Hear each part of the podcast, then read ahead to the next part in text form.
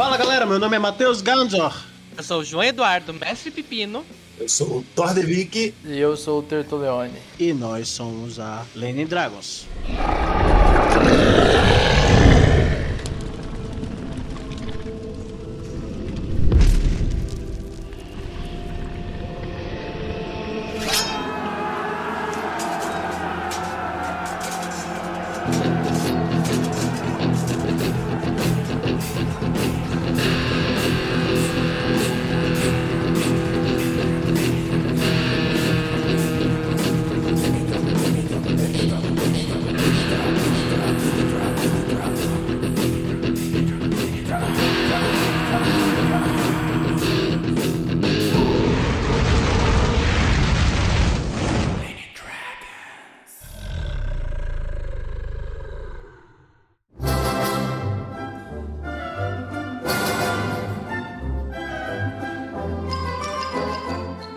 Camaradas que estão nos ouvindo, vocês vão estão provavelmente curiosos em saber o que, que gatos tem a ver com pescaria ou como isso vai funcionar, mas logo depois da gente passar aqui alguns dos nossos comerciais. Ouça aqui a nossa chamada de Jorge Valpassos, da Lampião Game Studio. Saudações, camaradas! Aqui é Jorge Valpassos do Lampião Game Studio para contar uma novidade, é uma parceria entre o Lampião e o coletivo Lenin Dragons. Então agora você, pessoa apoiadora, vai ter descontos exclusivos nos livros do Lampião Game Studio. Aproveite e participe apoiando o coletivo Lenin Dragons. A gente se vê em jogo. Tchau, tchau. Assim como também o nosso camarada Livros.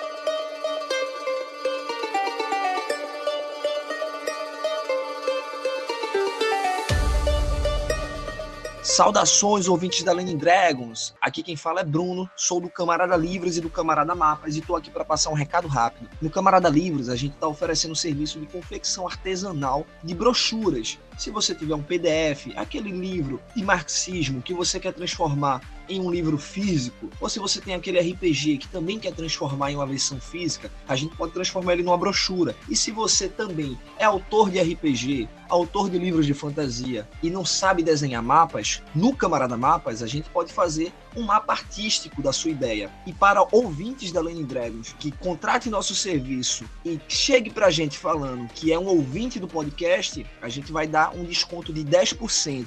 E além disso, para apoiantes do projeto Lenin Dragons por meio do Apoia-se, ou seja, para os assinantes mensais, vocês não têm só um desconto de 10%, mas tem um desconto de 20% na confecção de qualquer livro brochura ou na elaboração de qualquer mapa artístico. Então chega lá se você for ouvinte e, sobretudo, se você for um apoiador.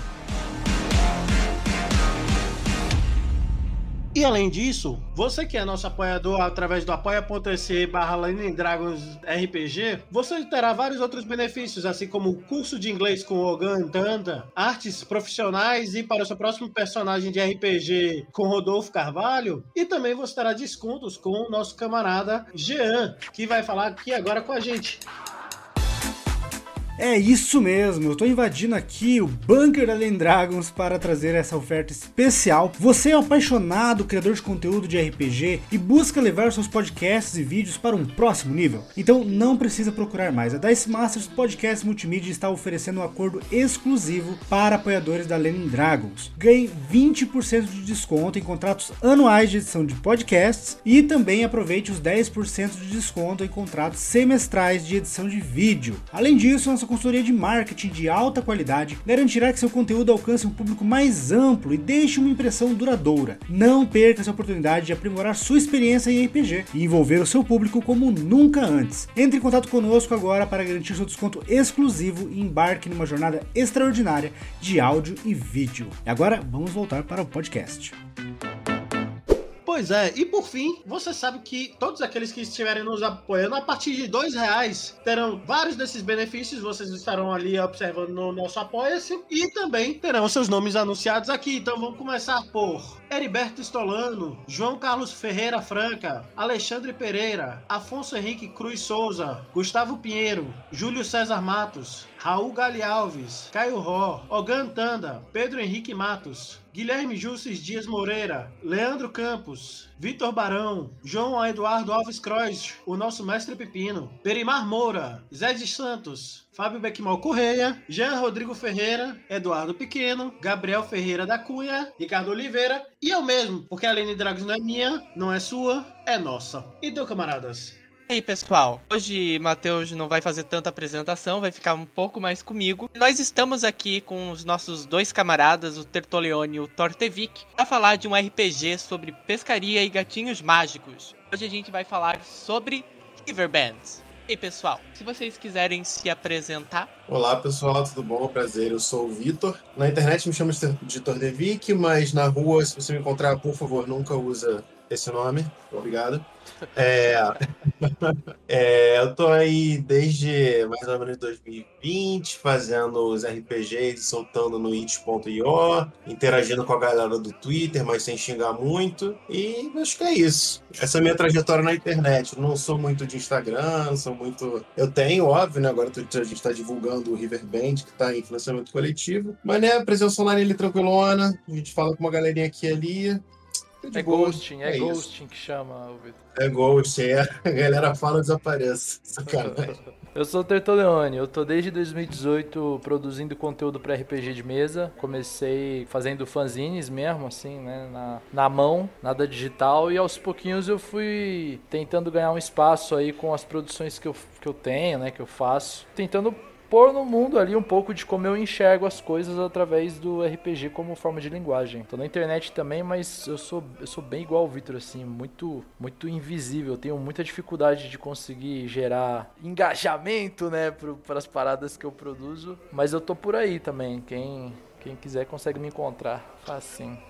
É, de onde vocês são, o que vocês comem, como vocês começaram a, a jogar RPG? De onde eu sou? Eu Sou do, sou do Rio de Janeiro, moro em Jacarepaguá, salve pra galera de Jacarepaguá que, que ouve Lenin Dragons. Que, que come sempre que possível pizza e sushi. Bom, E. e, cara, acho que no RPG mesmo eu comecei lá, assim, na quarta série. Eu nem sabia o que era RPG direito, mas eu. ah, eu vi alguma, eu vi alguma coisa que, pô, um jogo com dado, com, com espada, tipo, essa parada é maneira, eu ficava fissurado, assim, eu era viciado em espada, barco, essas paradas de aventura. Aí eu vi falar por cima do que era RPG, não fazia a menor ideia de como jogar. Minha avó me deu um set de dados, eu acho que não lembro nem se tinha livro. E eu comecei a inventar RPG de Naruto com os amigos na quarta série. Aí a gente foi, foi não jogando, né? Porque a gente só escrevia lista de equipamento, escrevia nome de boneco, mas jogar mesmo a gente não jogava porque a gente não sabia. Aí com o tempo peguei uma mesazinha de GURPS, foi o primeiro RPG, assim, sistema mesmo, que caraca, parei pra aprender e jogar. Deus me livre GURPS hoje em dia. E tamo aí, fui achando, fui achando, a, descobri, caí no Pathfinder, né? Na época do D&D 3.5. Caralho, só caminho brabo, né, moleque? É, pois é, pois é. Aí, pô, quando eu comecei a mestrar com um pouco mais frequência, eu fui vendo, tipo, caraca, cara, essas paradas que são muito pesadas, eu meio, meio doidão tentando mestrar e decorar tudo, preciso de uma parada mais simples. Aí que eu fui começando a colar no SR, né, ver uns, uns RPG ancestral aí, que tinham menos regra. Aí eu caí pra, descambei pro lado indie, que tem menos regra ainda, as paradas mais modernas, tipo Into the Odd. E aí eu nunca mais voltei atrás tô aí nessa pegada mais minimalista de RPG mais tranquilo, mais focado no, no conceito, né, das paradas do que no monte de regra e acho que essa é minha pegada hoje em dia, sabe? Pô, eu, eu sou do interior de São Paulo, tá ligado? Sou de uma cidadezinha chamada Cosmópolis. Fica, é bem pequenininha mesmo, fica num oceano de plantação de cana-de-açúcar. E recentemente eu me mudei pra São Paulo, aqui na capital, aqui na Babilônia, e, pô, tem sido uma experiência bem doida, assim, né? Tem me gerado muita ideia pra poder colocar no papel em forma de conteúdo de RPG, tá ligado? Eu como, porra, eu amo sushi, velho. Eu gosto muito do sushi brasileiro, assim, né? Acho que a gente no Brasil tem um poder muito único de, de destruir paradigmas culinários do mundo e transformar em coisas muito singulares e muito melhores às vezes, assim. E, pô, no RPG eu comecei na época da faculdade. Eu não fui, não sou igual o Vitinho que começou mais cedo, não. Eu Comecei lá na época da faculdade de 2012, eu acho. Meu primeiro jogo jogado mesmo, real, assim, com um livro dado certinho, foi Vampiro a Máscara. Aí depois, pô, D&D, né? Acho que tem esses clássicos, assim, que a gente vai pegando. E aí essa parada começou a tomar minha mente, assim. Eu fiquei extasiado com as possibilidades de você sentar numa mesa e compartilhar um cenário imaginado coletivamente com uma galera onde muita coisa podia acontecer que normalmente não acontece no mundo real, tá ligado? E aí eu comecei a pesquisar muito sobre sistemas, fui lá para trás, vi os sistemas dos anos 80, anos 90, né, o que tava saindo na época mesmo. Aí eu sei lá, perambulei um pouco por chamado de Cthulhu também, que eu achava maneiro. Aí, pô, Unknown Arms, Into the Edge, esses bagulho mais underground, assim, que ninguém joga, mas, mano, tem. É uma mina de ouro, assim, de, de game designer, assim, de desenvolvimento de cenários, tá ligado? E aí, pô, eu fui também igual o Vitinho nesse aspecto, migrando, assim, procurando cada vez mais jogos e sistemas que não fossem tão inchados de regras, né? Porque, pô, no final das contas, isso começava a tirar muito a minha, a minha brisa quando eu tava jogando jogando, sabe? Eu curtia muito mais a parada de interpretar do que ter que calcular, fazer tabela, sabe? Não, não era muito a minha praia. E aí eu fui indo devagarinho assim pro, pro que estava sendo produzido de maneira mais contemporânea. Achei lá o, o cenário SR, onde tinha muito jogo com que era enxugado de regra, né? De certa forma, você tinha muito espaço de interpretação né, das próprias regras. E aí eu fiquei travadão ali um tempo no, no Lamentations of the Flame Princess, que por muito tempo foi um dos meus RPGs favoritos, assim. Era apaixonado na possibilidade de, de trazer o estranho, né? A estranheza para uma mesa de RPG de fantasia medieval, né? Pô, e ele é pautado no, no, no cenário do, planeta Terra. Então, putz, isso era muito maneiro, porque eu sempre fui apaixonado por história, sabe? Então as coisas meio que casaram. E eu fui, pô, seguindo, produzindo conteúdo, né, nessa linha e jogando até que começaram a começaram a fazer com que o, o jogo ele fosse tomar um caminho que não era mais compatível com a minha visão de mundo, tá ligado? E aí, pô, começou a se perder inteiramente, assim, né? Todo, né? O jogo todo, ao invés de ser um negócio sobre fantasia estranha, começou a virar uma outra parada muito mais política e eu larguei de mão e comecei a, a procurar outras, outros lugares para eu poder hostear, né? Para eu poder é, acampar ali e conseguir produzir conteúdo, né? Até que eu achei o Old School Essentials, que não era a mesma coisa, né? Não tinha ali um, um tempero no, no cenário, mas foi a coisa que mais se aproximou daquilo que eu gostava de criar. E aí eu comecei a experimentar com jogos indie também, né? Vendo esses, essa cena minimalista que estava surgindo cada vez mais tal. É onde eu tô até hoje, assim, né? Na real. Então, de repente, vocês um dia acordaram mais cedo no domingo, assistiram Pesca e Companhia e decidiram fazer um jogo de RPG? Como é que é? Foi meio que isso mesmo, né? Mas, Pô, é, é, mas essa história ela é muito maneira, na real, né, Vitinho? Eu gosto muito de contar ela, velho. Porque esse jogo, na real, ele. A inspiração dele foi uma postagem no Facebook, mano. A gente, a gente acabou vendo uma postagem onde tinha um, algum maluco num barco pescando com um gato. E falei, caralho, isso dava um, um jogo de RPG, maluco, tá ligado? um cara pescando com gato, sim. E como é que disso saiu uma mesa de RPG, assim, um RPG no caso? Pô, eu acho que a parada ela serviu meio como uma semente mesmo, né, de desenvolvimento.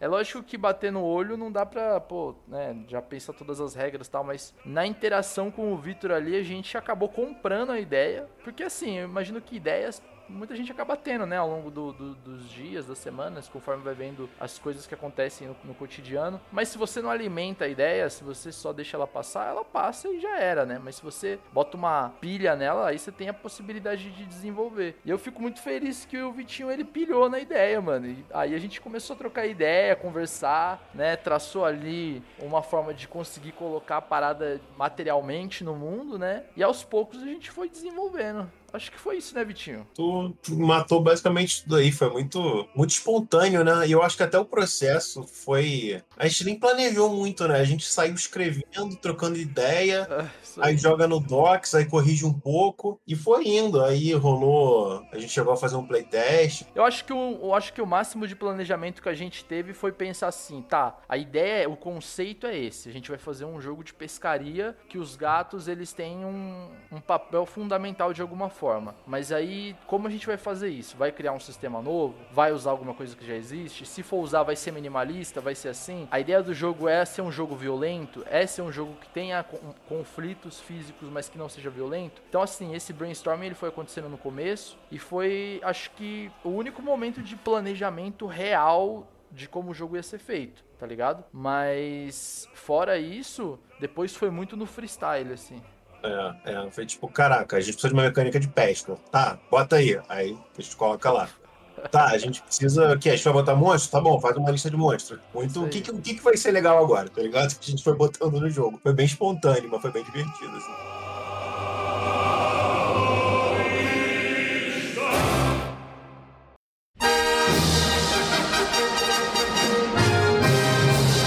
Aproveitar para falar que eu já pesquei com um gato. E aí, cara, como foi essa experiência? Eita! Cara, foi uma experiência muito louca. Eu tava na minha tia, ali tinha um riozinho perto e ela tinha um gato. Um gato desses que é criado no interior, né? Ele vive basicamente para caçar, a vida dele é caçar. Uhum. Eu estava ali pescando, tudo de boa, o gato foi se aproximando devagar, até que ele parou ali do meu lado e ficou olhando eu pescar. Teve Caramba. um momento que eu peguei uma, uma piava, bichinho pequeno, e eu, eu puxei o anzol com tudo para trás. O que que eu vejo? Só tá o gato saindo disparado em direção ao peixe, pega o peixe e sai correndo. Ele leva o anzol por um tempo até conseguir desenganchar o peixe do anzol. Caramba, velho. Eu, eu, nunca vi um gato tão rápido na vida. Ele só tava esperando o um momento para roubar o meu peixe. Ele sabia o que você tava fazendo, ele planejou tudo desde o início. Foi tudo Caramba. planejado.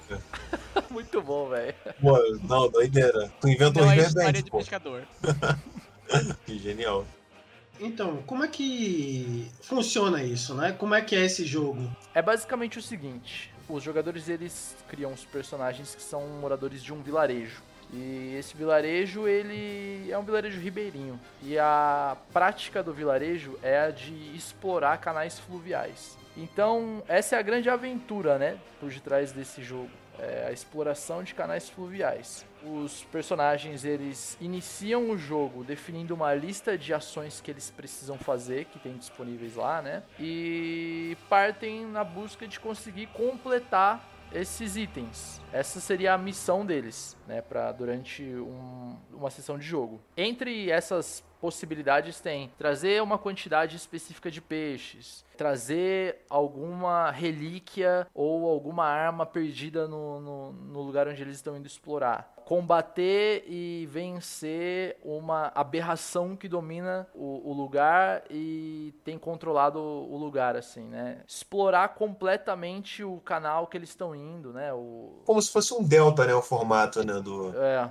é isso aí. A gente chama de bacia hidrográfica, né? Bacia hidrográfica, exatamente. Então, explorar, mapear a bacia hidrográfica por completo. Assim, tem uma série de possibilidades para eles estarem ali dentro de três ou quatro que eles precisam fazer na sessão de jogo e partir para isso, né? E aí a uhum. aventura em si é de fato pegar o barco e seguir como se a parada fosse uma dungeon, mas na verdade é, um, é uma bacia hidrográfica a ser explorada, sabe? Uhum. É, ele funciona ali como, como point crawl, né? Você gera pontos de, pontos de interesse e você liga eles, o, esses pontos por, por corredeiras ali, que tem uma certa dificuldade de você navegar. E você vai indo de um ponto até outro do, do rio, explorando e tentando cumprir esses objetivos. O fluxo é mais ou menos assim de jogo. Aí você completando essas missões iniciais que, que os jogadores escolheram ou rolaram, eles podem voltar para a vila e receber XP. Então é, essas missões meio que são o um incentivo ali para os jogadores interagirem com todas as partes do jogo, né? E aí cada missão vai vai apontar eles para uma parte, até que eles fazendo várias, eles vão conhecer ele todo o escopo do jogo, sabe? OK. Vocês em algum vocês estavam citando no início que vocês estavam vendo se o o, jogo ele teria algum tipo de ah, violência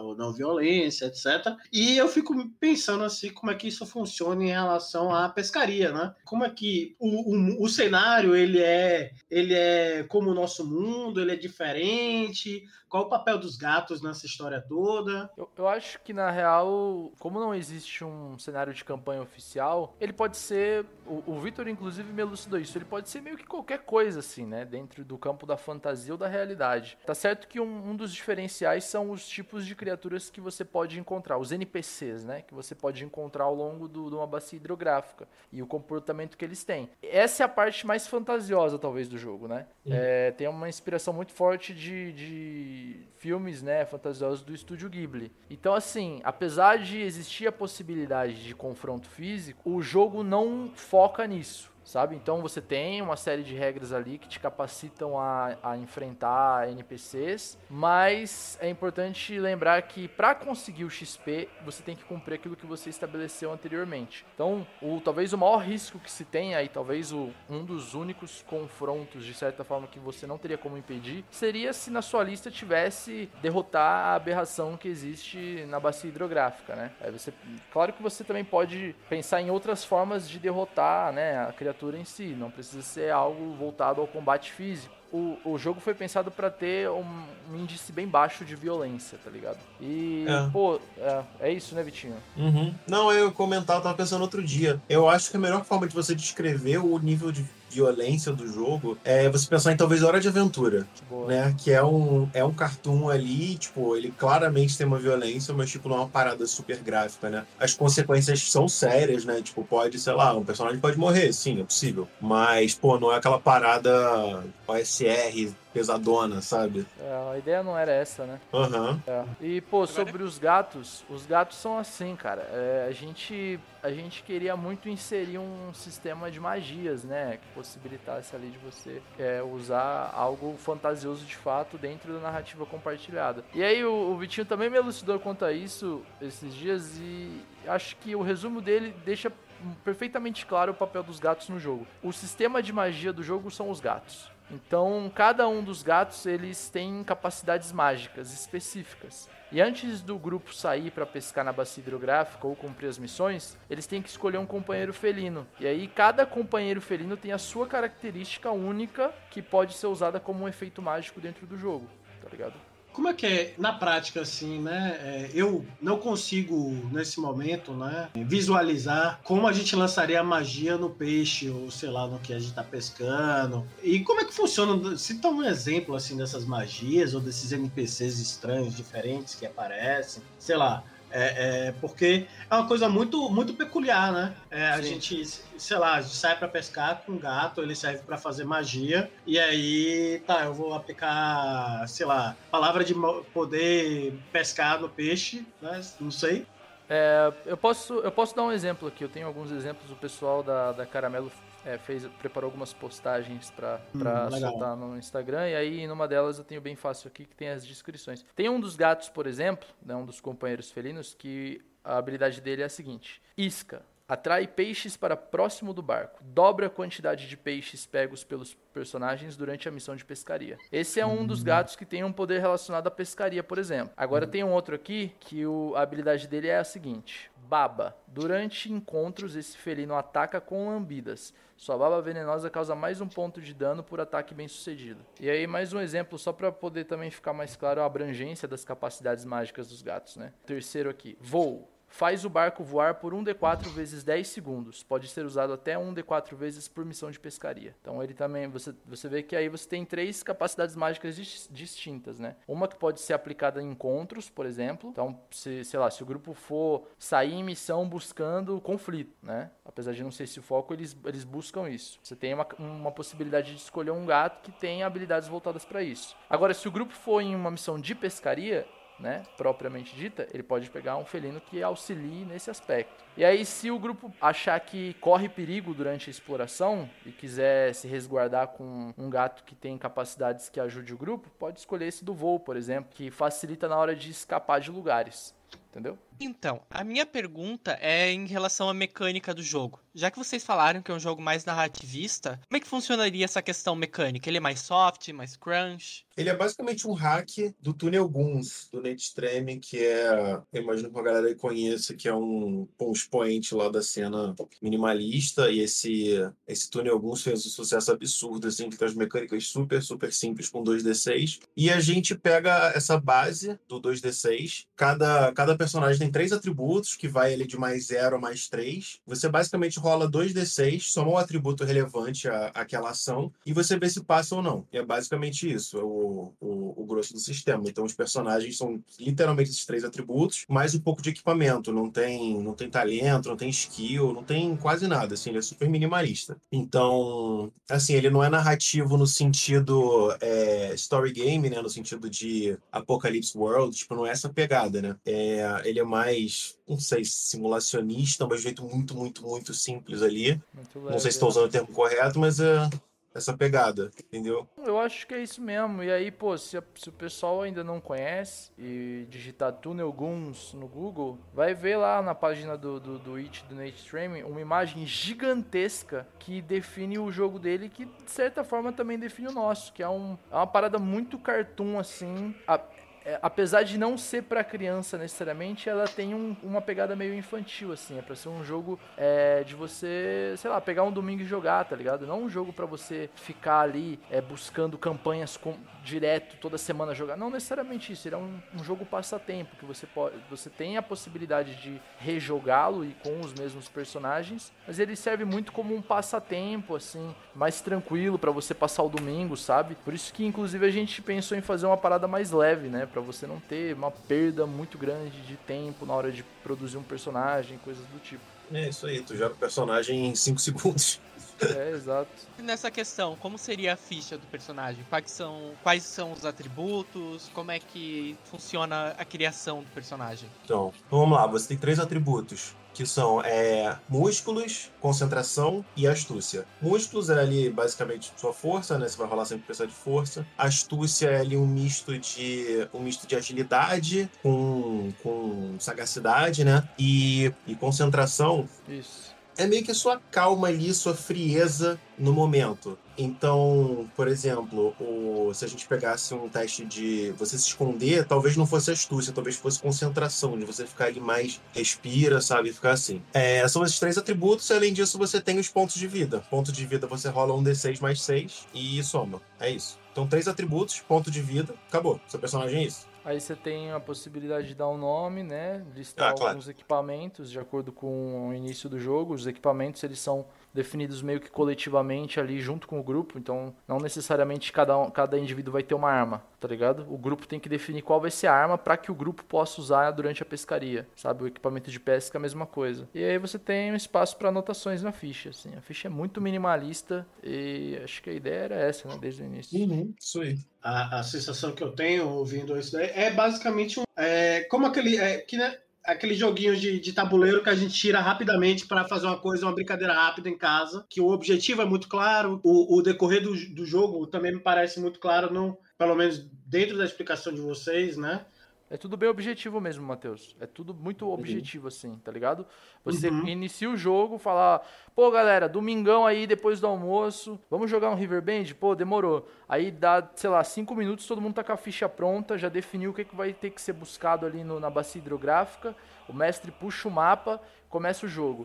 Três horas depois, finaliza todo mundo já feliz com o que aconteceu, conseguiram ou não conseguiram, voltaram pro vilarejo, trouxeram o que tinham que trazer ou não, e pum, deu horário ali pra todo mundo, sei lá, tomar uma cerveja e dar um peão, tá ligado? No final do, do uhum. domingo. Tipo isso, assim. É, tranquilão. É, é, essa é uma proposta que eu, pelo menos, não, não conheço tanto esse tipo de jogo. Né? Eu sempre conheço aquela coisa, ah, vamos jogar, marcar a sessão, aí depois tem a aventura, a campanha, a continuidade. Que é inclusive isso. É, é, me soa um pouco estranho, por exemplo, o, o jogo ele tem uma evolução. Porque se é uma coisa rápida, digamos assim, com descomprom mais descompromissada, né? Como é, como é que funciona essa coisa da evolução e tal? É porque assim, eu, eu, eu penso que na, na época que a gente produziu, a gente quis dar possibilidades, sabe? Então, uhum. assim, o jogo ele, ele te permite fazer dessa, é, ser feito dessa forma, sabe? Ter ali na sua estante, a galera conseguiu se reunir na sua casa sem uma proposta prévia, toparam jogar, pum, sentaram e jogaram. Demorou. Essa galera utilizou o jogo de uma maneira produtiva, né? Então o jogo ele serviu para alguma coisa para esse, esse público.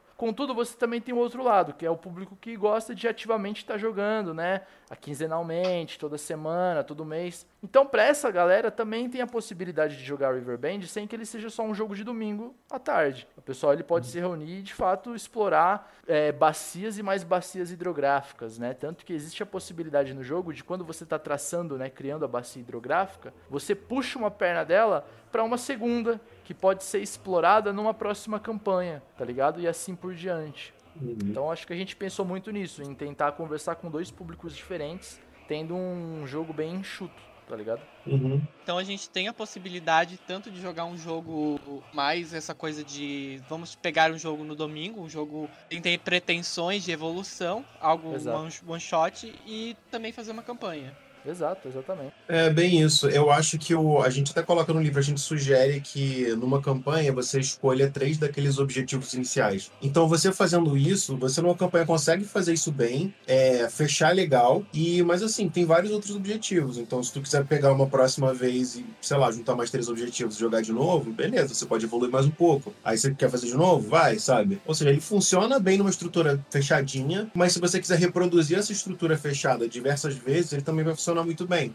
Eu acho que é por aí, assim, que eu sinto. É, sem fa... isso faz você conseguir jogar a mesma bacia hidrográfica de formas diferentes ou você pode gerar bacias hidrográficas diferentes e complementar uma história, ou você tem a possibilidade do jogo ser um, um kit de ferramentas para o mestre conseguir gerar é, histórias mais profundas que envolvam as bacias hidrográficas e as coisas a serem buscadas, sabe? Ele é literalmente um jogo que te possibilita vários tipos de, de, de formas de se jogar. Eu acho que isso é bem legal.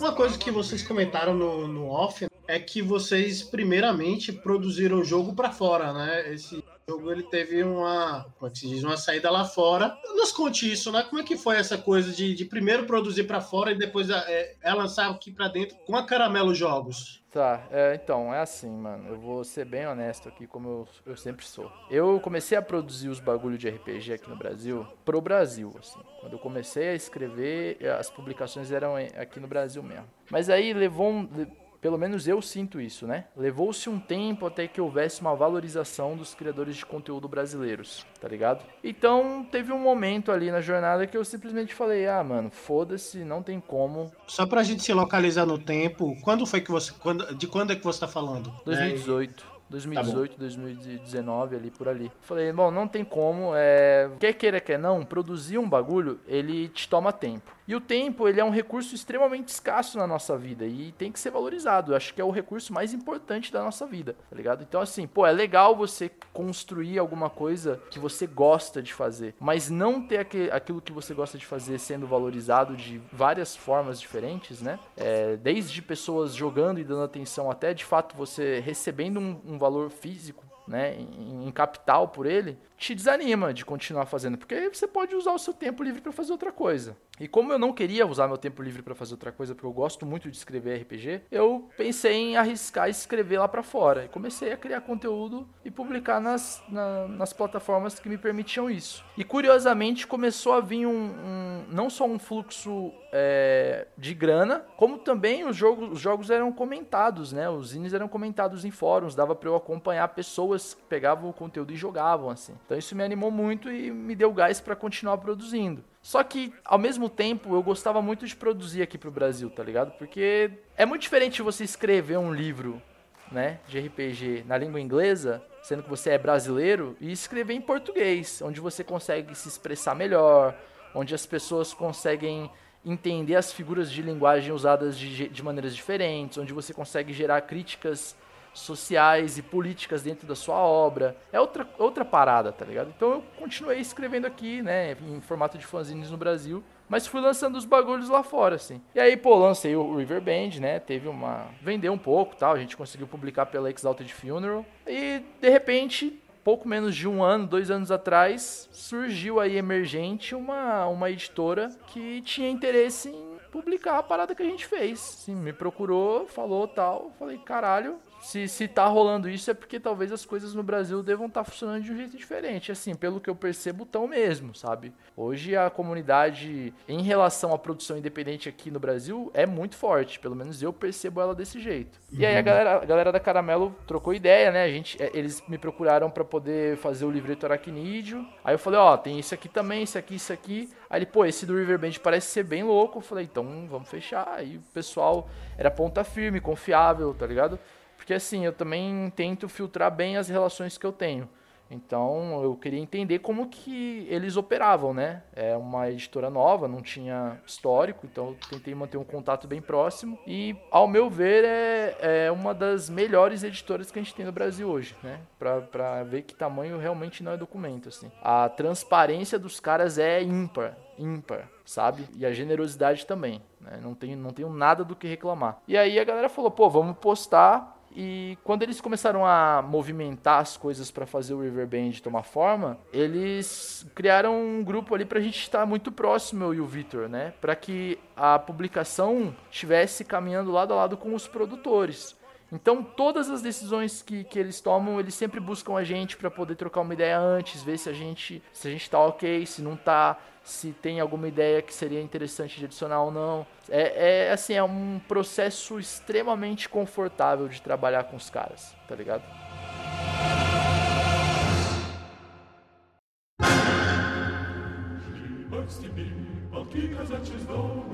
Saindo um pouco dessa questão mais editorial e passando por uma parte que eu acho muito legal, a parte de referências e design e artes. Qual que são as inspirações artísticas para Riverband? Uma vocês já falaram, que talvez seja Hora de Aventura, e os estúdios Ghibli. É, é bem isso, bem, bem essa pegada de, de cartoon barra anime light, não sei, bem leve. Fala, vai, fala, Victor. Fala do Zelda. Fala do Zelda, Victor. Pode falar do Com Zelda. Caraca, tô sofrendo bullying aqui. Esse, caraca, cara, eu, eu duvido que é bullying, cara. Eu tenho certeza que todo mundo aqui gosta de Zelda, velho. eu gosto.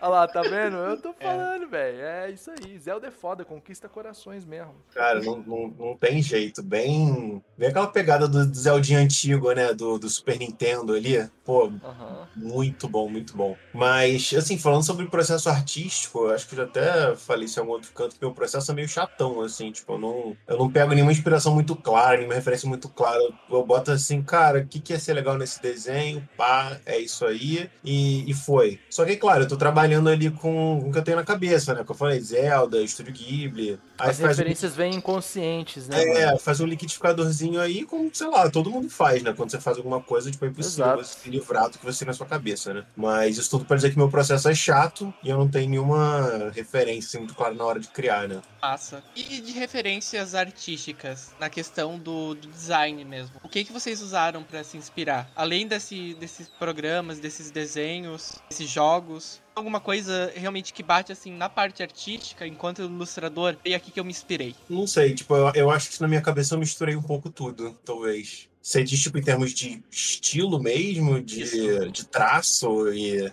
É? Essa parte mesmo. Ah, então, eu, eu acho que é isso que eu falei mesmo, assim, é, tipo, é meio estúdio Ghibli, mas não é 100% estúdio Ghibli. Eu gosto, tipo, de um estilo meio cartoon, né, com um pouquinho de nada de anime, e acaba virando isso que eu faço no livro, acaba virando isso que eu tenho aqui no meu avatarzinho, sabe? Tipo, é, eu acho que, por exemplo, as ilustrações do, do, do jogo, conceitualmente, elas têm uma pegada meio clara, assim, né, Estúdio Ghibli, no sentido de que passa o sentimento, mas visualmente não tem nada a ver com o Estúdio Ghibli, tá uhum. tá ligado? Então eu é, acho boa, que é muito, boa. eu acho que é muito isso, assim, eu acho que é muito sobre pegar a inspiração em algo, trazer aquilo para o que você está criando, mas aplicar a sua singularidade como artista na hora de definir a parada fisicamente, né? Qual, qual paleta de cores usou, o estilo de traço, a forma. Isso aí eu acho que é uma parada muito singular. As influências, elas estão muito é, sutis ali, isso foi sutilmente aplicado, tá ligado? Eu sinto assim, pelo menos, né, venda? Eu não fiz nenhuma ilustração, quem ilustrou o livro todo foi o Victor. Mas essa é a impressão que eu tenho, assim, do, do livro como obra artística. Ah, pô, tu, tu explica o que eu fiz melhor que eu, pô.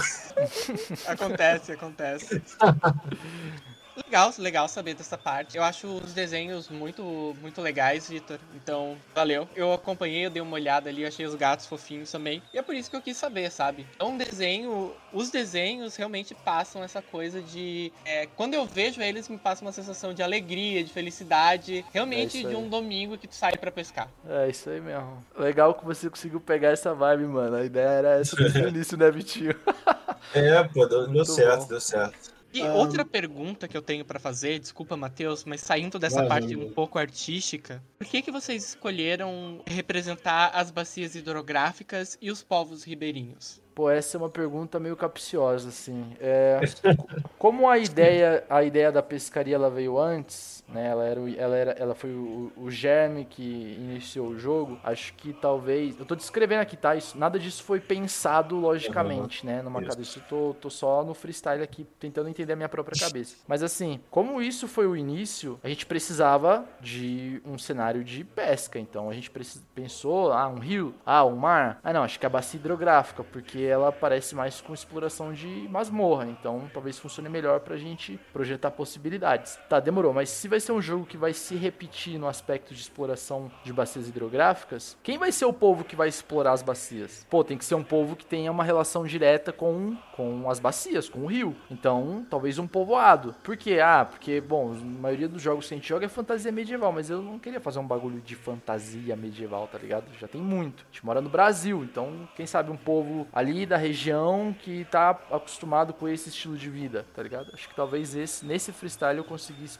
responder a pergunta, sei lá. Porque assim, querendo ou não, direto ou indiretamente, quando a gente tá falando de um povo ribeirinho, né, a gente tem toda uma cultura, eles têm uma cultura própria, eles têm um estilo de vida própria que muitas vezes é atacado. Eu acho legal ter essa representação dentro do RPG, justamente por isso. Talvez retratar um pouco mais dessa cultura é, para demonstrar que esses povos existem e resistem. Até porque a gente passou há pouco tempo e a gente vem passando cada vez mais ataques a essas pessoas, né? Por exemplo, o, os desastres ambientais que estão ocorrendo, envenenamento das águas por chumbo ou por mercúrio para extrair ouro. É muito legal ter essa representatividade, mesmo se não foi algo planejado. Pô, mas aí eu te digo até o seguinte: é, como não foi planejado, né? Mas tendo o Riverband publicado no Brasil e as pessoas tendo acesso a ele, existe agora a possibilidade de até usar ele meio que como ferramenta para desenvolver essa visão política dentro de, de aventuras, tá ligado? Não só para você jogar e conscientizar através do jogo ali, mas com produção de, de material independente, assim. Nem, nem falando de editora mesmo. Você, tipo assim, você comprou o, livro, pá, jogou, gostou, tem essa visão, fala, pô, dá pra usar isso como uma ferramenta. Vou desenvolver aqui essa visão política que eu tenho, essa visão social, vou criar uma aventura usando esse sistema e vou jogar com meus parceiros e vou passar essa visão para eles através do jogo, tá ligado? Então, da sua fala, eu consigo até enxergar agora melhor o jogo como uma ferramenta de mudança social, coisa que eu não tinha nem pensado e nunca tinha visto dessa forma. Então, muito obrigado pela elucidação, meu amigo. Maneiro, eu fico feliz de, de ter ajudado a, a ver essa possibilidade. Pô, maneiro mesmo. Da hora mesmo.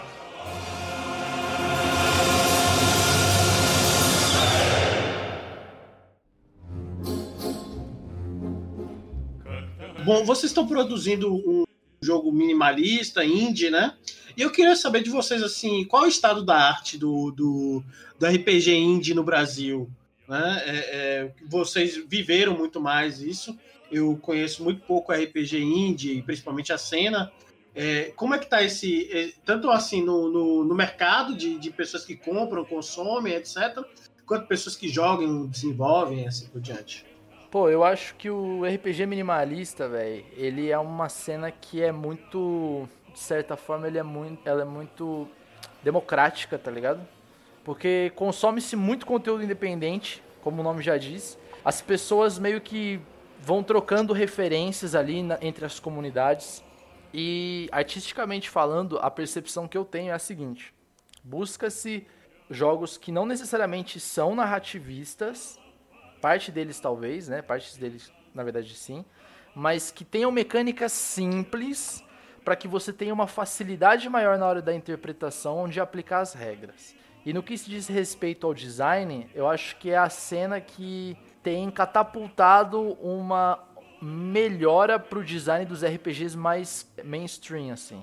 Porque o tempo que eu vivi na cena e as coisas que eu presenciei me passaram a visão de que houve um cuidado muito maior com o design do produto físico, tá ligado? Um estudo mais sobre design na hora de você criar um conteúdo de RPG, sabe? O layout, a diagramação, as artes, sabe? O garimpo de imagens, tudo isso meio que junto, assim, é um aglomerado disso. O que, que você acha, Vitinho? Foi isso também que você presenciou? É, assim, falando assim, eu não tenho super, super conhecimento da cena nacional. Eu tô começando a chegar mais agora, tipo, com as paradas todas da caramelo, né? Ver mais coisa. Então, assim, eu não sinto muita propriedade para opinar. Mas o que eu sempre sentia. Aqui é a internet, Vitinho. A gente não precisa de propriedade para opinar, não, meu amigo. Assim, mas o que eu sinto da cena da cena indie nacional é, falando bem aqui do, do meu ponto de vista, né, do que eu presenciei, bem anedótico mesmo, é que a galera é muito é muito da RPG medieval, né? Só muito essa vibe. Então, assim, pô, a gente teve uns financiamentos maneiros de, de RPGs nacionais, como Old Dragon, né? A gente tem. Não, não sei se ele chega a contar com o Indie, talvez não, né? Que ele já tá bem grande. É, o, o Old Dragon tá mais pro SR, né? É, mais sim, sim, é, sim. Mais é. ou menos isso, é. É, por, é mas eu, eu, sinto que tem um certo overlap entre essas cenas, sabe? Entre o SR e o minimalista. Então, às vezes, acho que a gente acaba botando um pouco no mesmo bote, sabe? E aí, nisso, eu sinto que a galera pega muita pilha, muita pilha com medieval, mas, tipo, quando tu pega uma parada mais diferentona, assim, a galera acaba não conhecendo muito, sabe? Eu não sei se vocês têm essa impressão, ou se é só o que eu vivi mesmo, né? E conversei. Não, com certeza. Com certeza o RPG, é, o jogo, a estética medieval tá mais presente do que todos os outros tipos de cenários. Uhum. É, Mas eu sinto, que, eu sinto que tem existido uma busca para tentar estourar essa bolha, tá ligado? Porque de certa forma ele replica um pouco o que é o mainstream, né? Você tendo uhum. D&D quinta edição como o maior RPG do mundo, assim, você acaba replicando isso no microcosmos né, da cena. Claro. Mas assim, você tem indivíduos ali que tentam sempre empurrar ou estourar essa bolha para trazer alguma coisa nova, assim, um conceito novo. Por exemplo, uhum. jogo de pescaria, jogo de ao invés de Sword and Sorcery, Stone and Sorcery, que já, já puxa cenários mais voltados para a Idade da Pedra, por exemplo. Ou um cyberpunk mais minimalista, que traz igual aquele, aquele panfleto que saiu do cyberpunk. Como é o nome do, do, do produtor, Victor? Saber Mais Punk, do Emanuel Melo? É, isso. Pô, tá fantástico. Tá tem todo um cuidado com o design e também com uma nova visão do que é cyberpunk, tá ligado? Uhum. Não é mais a coisa dos anos 90. Então, existe essa é, essa busca por temas que não sejam o do, do medieval clássico, tá ligado? Uhum. Aí o, o, aquele que eu sinto que aquele que estourar a bolha e conseguir conquistar um público vai conseguir gerar uma nova bolha ali e pessoas que consigam compreender que você não precisa só ficar fixado em produzir conteúdo para RPG medieval, tá uhum. tá ligado? Uhum.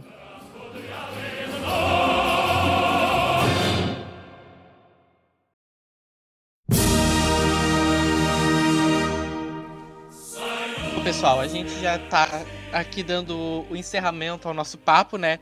Foi muito legal ter vocês aqui, foi muito legal conhecer mais o projeto de vocês. Eu já tinha gostado muito antes, né?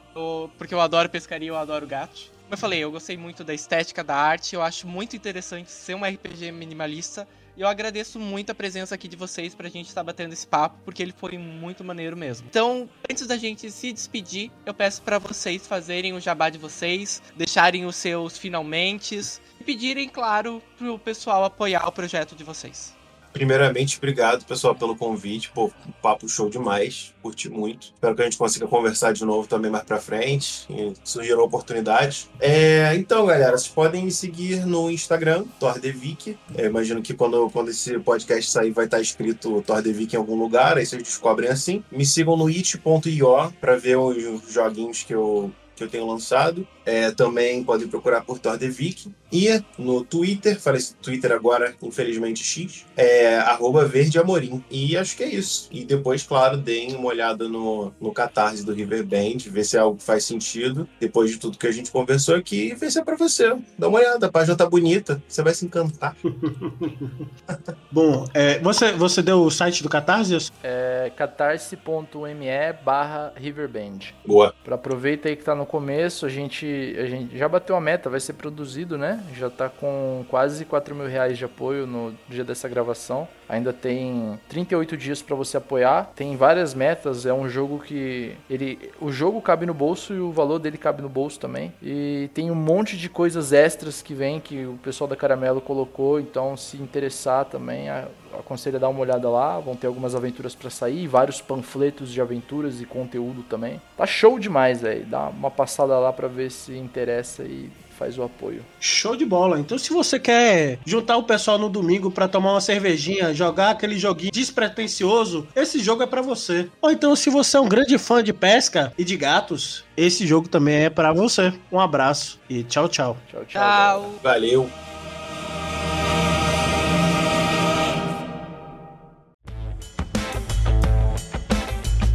Episódio editado por Dice Masters Podcast e Multimídia.